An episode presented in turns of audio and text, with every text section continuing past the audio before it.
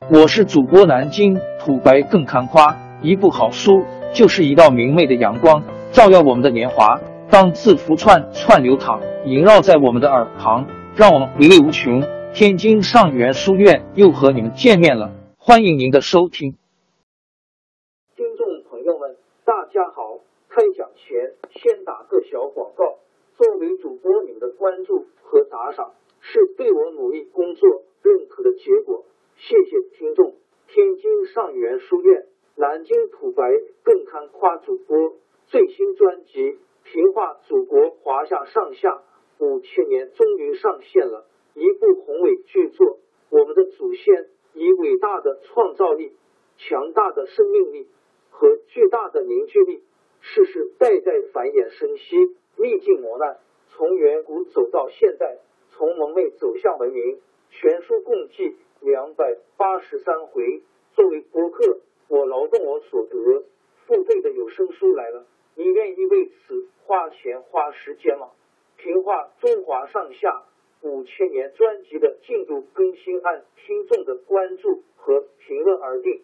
喜马拉雅号 UID 七三二六四零二二，微信号 sh 八五七三零一四四九，请多多关注。多多打赏，谢谢大家，谢谢。下面正式开讲《评话中华上下五千年》专辑。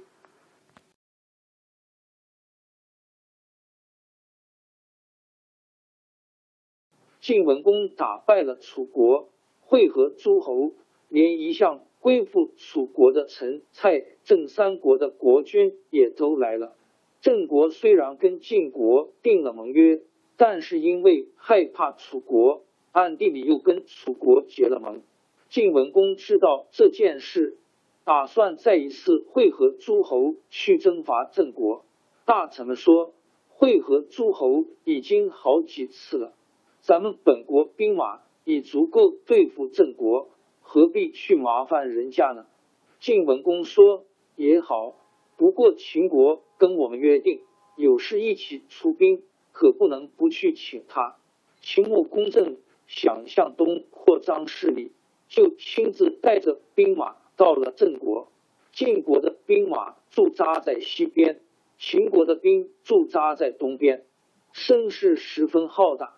郑国的国君慌了神，派了个能说会道的烛之武去劝说秦穆公退兵。烛之武对秦穆公说。秦晋两国一起攻打郑国，郑国准的亡国了。但是郑国和秦国相隔很远，郑国一亡，土地全归了晋国，晋国的势力就更大了。他今天在东边灭了郑国，明天也可能向西侵犯秦国，对你有什么好处呢？再说，要是秦国和我们讲和，以后你们有什么使者来往？经过郑国，我们还可以当个东道主接待使者，对您也没有坏处。您瞧着办吧。秦穆公考虑到自己的利害关系，答应跟郑国单独讲和，还派了三个将军，带了两千人马替郑国守卫北门，自己带领其余的兵马回国了。晋国人一瞧秦军走了，都很生气。有的主张追上去打一阵子，有的说把留在北门外的两千秦兵消灭掉。晋文公说：“我要是没有秦军的帮助，怎么能回国呢？”他不同意攻打秦军，却想办法把郑国拉到晋国一边，定了盟约，撤兵回去了。留在郑国的三个秦国将军听到郑国又投靠了晋国。气得吹胡子瞪眼睛，连忙派人向秦穆公报告，要求再讨伐郑国。秦穆公得到消息，虽然很不痛快，但是他不愿跟晋文公扯破脸，只好暂时忍着。过了两年，也就是公元前六百二十八年，晋文公病死，他的儿子襄公即位。有人再一次劝说秦穆公讨伐郑国。他们说，晋国国君重耳刚死去，还没举行丧礼，趁这个机会攻打郑国，晋国绝不会插手。留在郑国的将军也送信给秦穆公说：“郑国北门的防守掌握在我们手里，要是秘密派兵来偷袭，保管成功。”秦穆公召集大臣们商量怎样攻打郑国。两个经验丰富的老臣简叔、简婴、谢安和百里奚都反对。简叔说：“调动大军想偷袭这么远的国家。”我们赶得精疲力乏，对方早就有了准备，怎么能够取胜？而且行军路线这样长，还能瞒得了谁？秦穆公不听，派百里奚的儿子孟明视为大将，简叔的两个儿子西岐树、白乙丙为副将，率领三百辆兵车，偷偷的去打郑国。第二年二月，秦国的大军。进入华国地界，在今河南省，忽然有人拦住去路，说是郑国派来的使臣，求见秦国主将。孟明是大吃一惊，亲自接见那个自称使臣的人，并问他前来干什么。那使臣说：“我叫贤高，我们的国君听到三位将军要到郑国来，特地派我送上一份微薄的礼物。”慰劳贵军将士，表示我们一点心意。接着，他献上四张熟牛皮和十二头肥牛。孟明氏原来打算在郑国毫无准备的时候进行突然袭击，现在郑国使臣老远的跑来犒劳军队，这说明郑国早已有了准备，要偷袭就不可能了。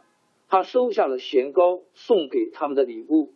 对贤高说：“我们并不是到贵国去的，你们何必这么费心？你就回去吧。”贤高走了以后，孟明氏对他手下的将军说：“郑国有了准备，偷袭没有成功的希望，我们还是回国吧。”说罢，就灭掉华国，回国了。其实，孟明是上了贤高的当，贤高是个牛贩子。他赶了牛到洛邑去做买卖，正好碰到秦军。他看出了秦军的来意，要向郑国报告，已经来不及。他急中生智，冒充郑国使臣骗了孟明氏，一面派人连夜赶回郑国向国君报告。郑国的国君接到贤高的信，急忙叫人到北门去观察秦军的动静。果然发现秦军把刀枪摩擦的雪亮，马匹喂得饱饱的，正在做打仗的准备。他就老是不客气，向秦国的三个将军下了逐客令，说：“各位在郑国住的太久，我们实在供应不起。听说你们就要离开，就请便吧。”三个将军知道已经泄露了机密，眼看待不下去。只好连夜把人马。王朝更迭，江山易主，世事山河都会变迁。其实我们无需不辞辛劳去追寻什么永远，活在当下，做每一件自己想做的事，去每一座和自己有缘的城市，看每一道动人心肠的风景，珍惜每一个擦肩的路人。纵算经历颠沛，尝尽苦楚，也无怨悔。感谢您的收听。朋友们，让我们下期再见。